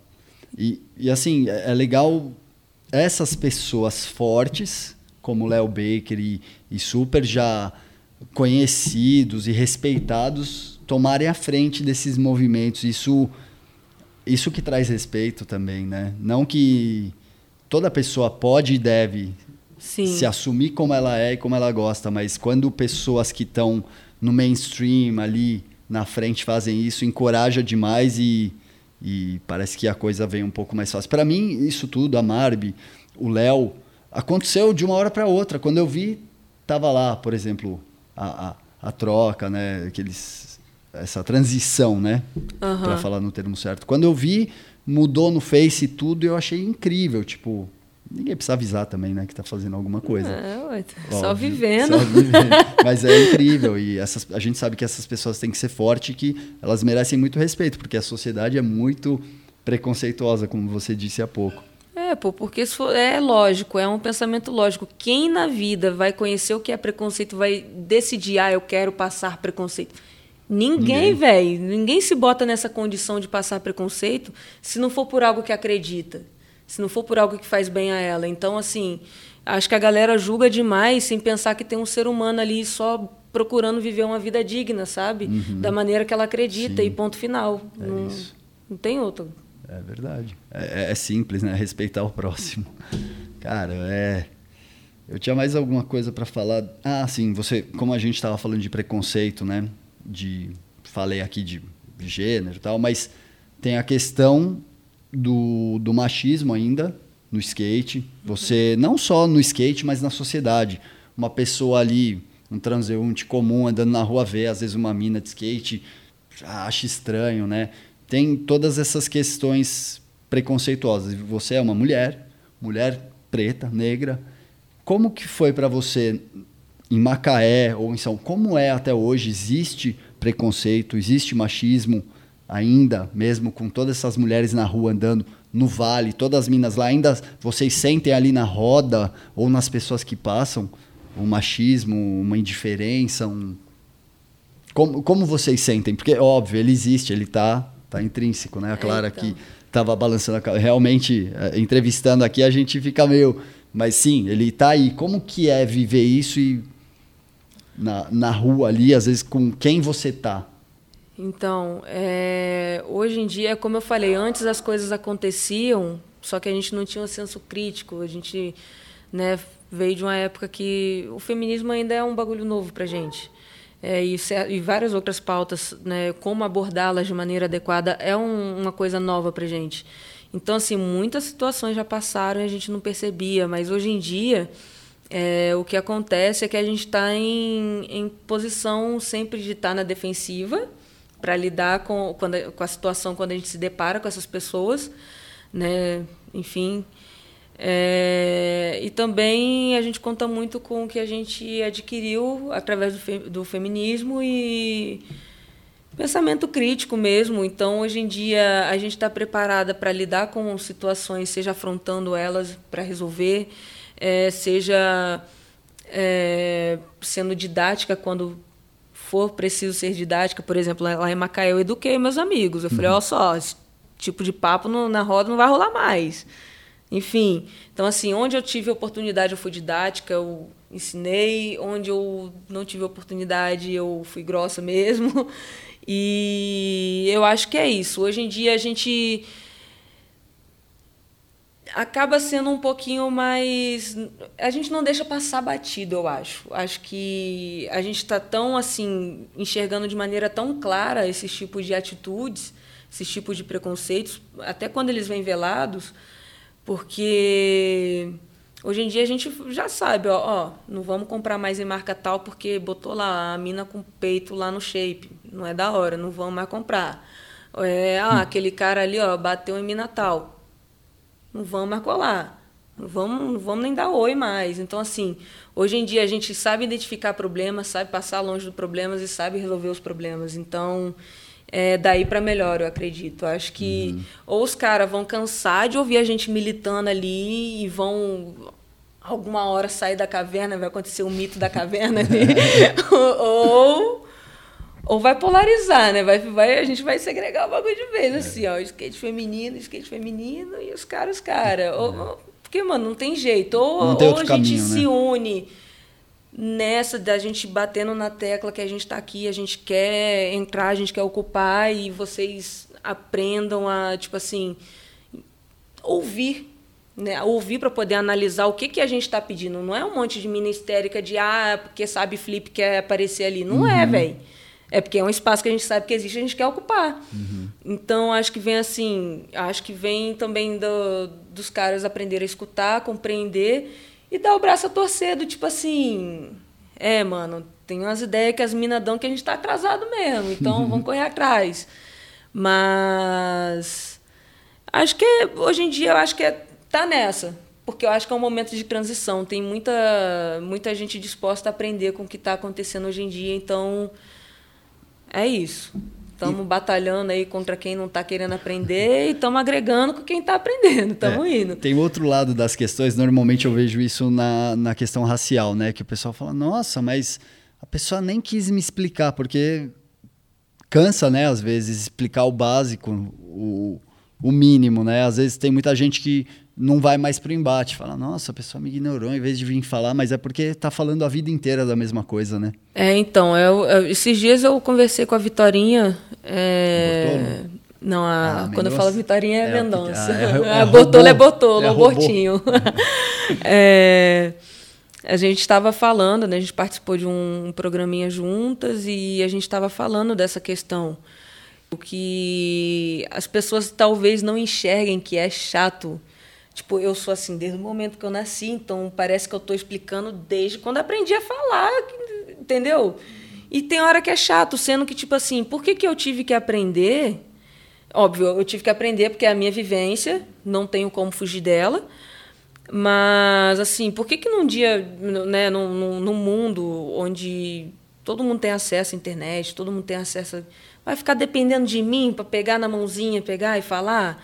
Tipo assim, tem dia que eu não tô legal para falar, eu vou ser poucas, e é isso. Então, tipo, tá na hora da galera sair assim da, da zoninha de conforto, quer esperar passar por uma situação, se sentir constrangido com ela e aí sim procurar aprender. Por que, que tem que ser assim? Por que, que não dá para ser antes? Pô, tem gente que andou comigo a vida inteira, mas precisou viver um bagulho zoado para poder falar, putz, mano, é, é real mesmo o bagulho, não é mimimi, não é não é brincadeira o que elas estão falando, o bagulho é real. É, é, é, é porque eu, eu, não sei o que também é ser branco, né? Eu sei o que não é não sentir na pele, não sei o tamanho do privilégio que é isso, mas eu acho que essa questão de não, não querer ser didático todas as vezes é porque realmente esse lugar de fala é nosso, mas tem hora que esse lugar né, a gente sente sede de tanto falar, de tanto explicar e ninguém entender nada.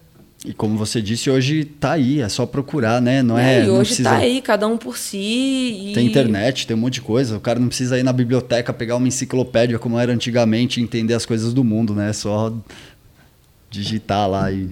Mano, numa conversa com uma pessoa que tem uma vivência diferente, você já, já escuta e aprende bastante. Imagina pesquisando.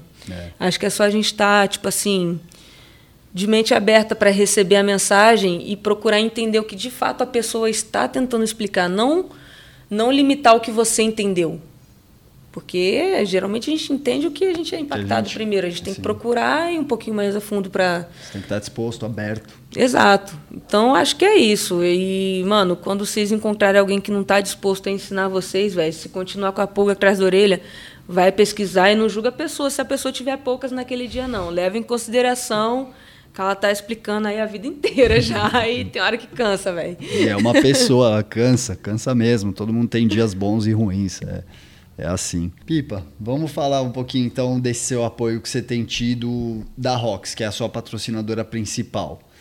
Você, há quanto tempo você está na Rox? Você sabe mais ou menos? Uns Ó, tô falhada em memória, talvez seja dois anos ou dois anos e meio, mas é algo bem recente. Da hora. E como, como que é a sua relação com a marca, com o, o team manager, o pessoal? Eu sei que você tem amigos skatistas no time, né? Fala do geral, assim, como que é participar da, da Rocks, ah, como então, que eles te apoiam, te dão esse suporte para andar? É, a Rox é uma marca que nunca imaginei também que eu ia andar, né, um dia. É, acho bem bacana porque foi uma parada que aconteceu, né? O, o Queixada, ele, o team manager, ele veio, mandou uma mensagem no momento que eu tava tipo assim drástica já, não, não tinha tênis para andar, né? E ele surgiu bem na hora, pá. E aí rolou ali uma troca, ele, não, eu te mandei umas paradas pra você usar e tal, ver se tu curte. E aí eu, tipo assim, mano, mas na hora eu já pirei, porque já tinha, né, o Cotins e o Lohan, que são amigos meus. Eu falei assim, nossa, mano, que da hora andar de skate num time com os meus amigos, sabe? E sem contar que é uma marca que tem se mostrado muito aberta a escutar o que eu tenho para falar. Eu, a Gabi, agora a Kemily, que é a nova integrante do time.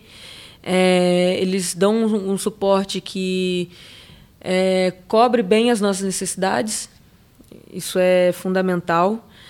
E, mano, eu acho que tá, é muito aberto, assim. É, a gente pode trocar ideias sobre os projetos, a gente pode colaborar com os projetos, eles são é, atenciosos com, com relação ao que a gente está pensando, com o que eles estão fazendo, tanto com produto, ou campanha, ou etc.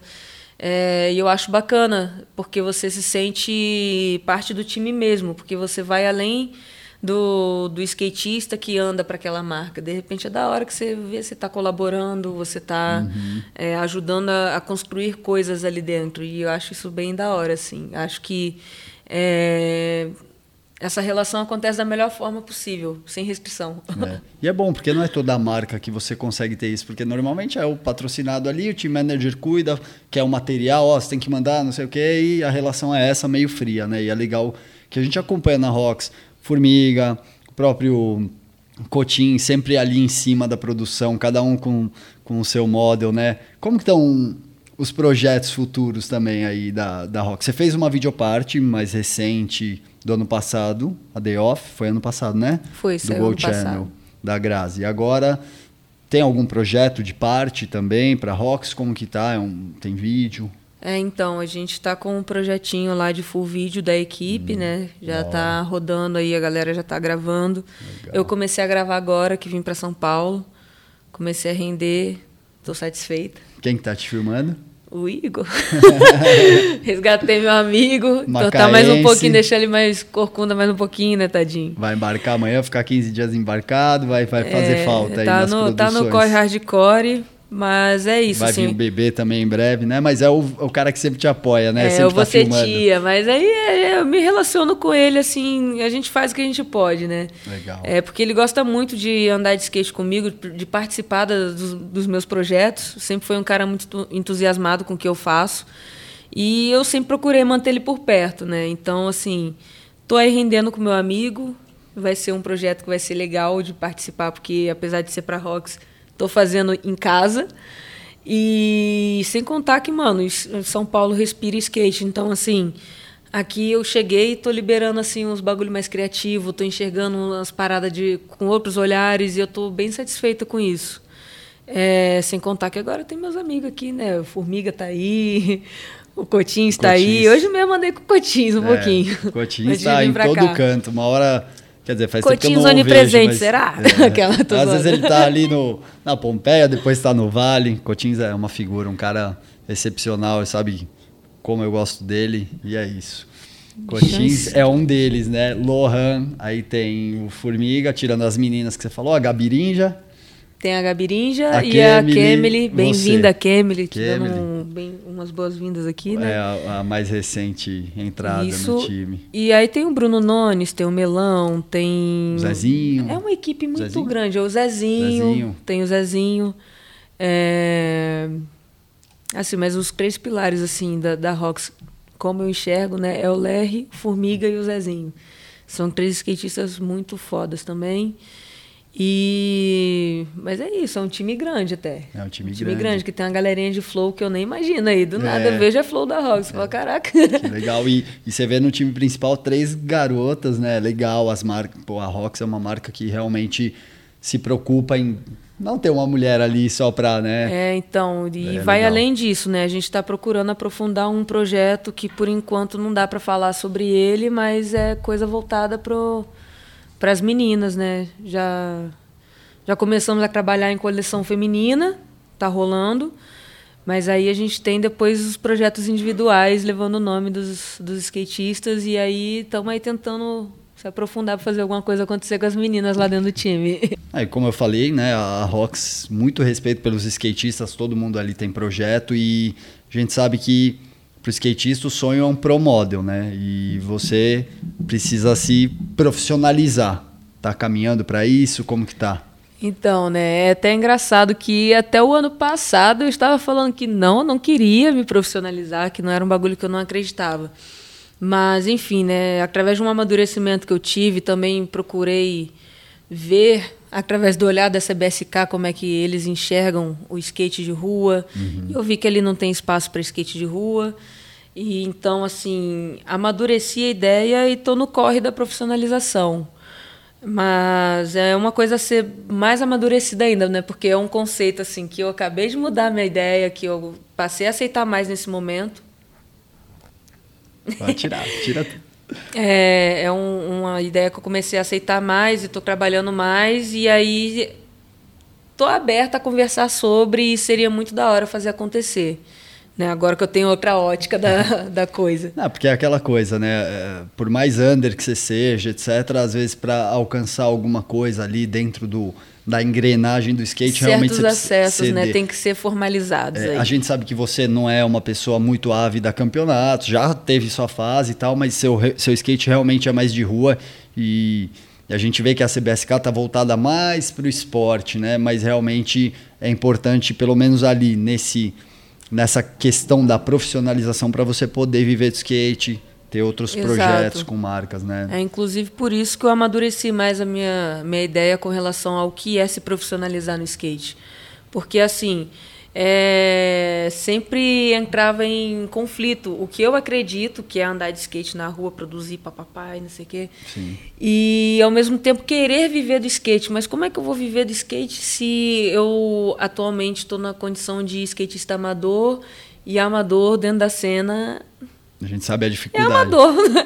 Não Se para passa disso. profissional já é difícil, Se né? para profissional tá difícil, imagina para amador. Então fazer o corre virar sendo amador é bem ardido assim, né? Então foi aí que eu passei a a ver essa questão do status profissional do skate com outros olhares assim, mas é mais para para uma questão pessoal minha também, do tipo assim, quando eu parar de skate poder olhar, ver um shape com meu nome ou ver um tênis com meu nome, o que for. Né, Eu acho que é, é legal, vai ser legal assim. Quando tiver lá nas idadezinhas, nem andando mais, olhar assim e falar, ah, lá. E você vai ter tudo isso porque você faz por onde os registros fotográficos em documentos na revista você já tem e para esses próximos passos é realmente questão de adaptação.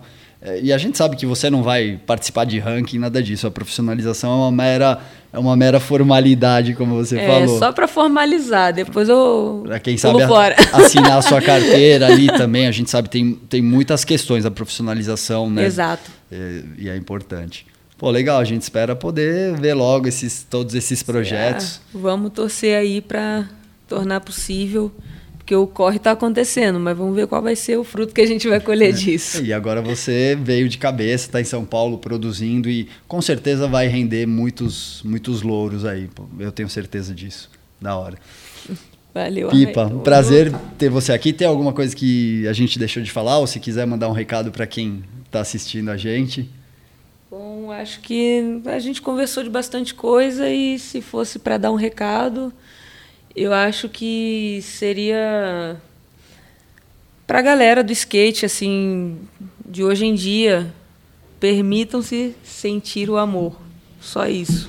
Só Depois isso. que a gente sente o bagulho real, a gente começa a se desbloquear para uma parte de coisa e as coisas melhoram. E eu acho que amor é o que a gente está precisando nesse momento. Então, amem enquanto puderem. A gente não está sabendo como é que está sendo, né? Como é que vai ser o dia de amanhã. Sem dúvida. Principalmente nesses dias atribulados. Exato. Mas é isso, gente. É, Pipo, uma honra de verdade pô, ter, poder ter você aqui, trocar toda essa ideia, ouvir todas essas questões que você tem, toda essa representatividade que você traz aqui para o programa, para as pessoas que estão te vendo, né? É um prazer. Muito obrigado por estar aqui, por tirar um tempinho e vir conversar ah. com a gente. Claro que eu ia fazer, isso aqui tá, tá para acontecer há muito tempo, eu estava ansiosa também, é uma parada que eu sempre curti assistir, sempre curti... É... Sei lá, um dos bagulhos que a Sem faz que eu mais curti assim, eu tô, tipo assim, felizaça que eu tô aqui hoje, velho. da hora, a gente tá mais ainda. E mais uma vez, muito obrigado, 100% agradece por você estar tá aqui.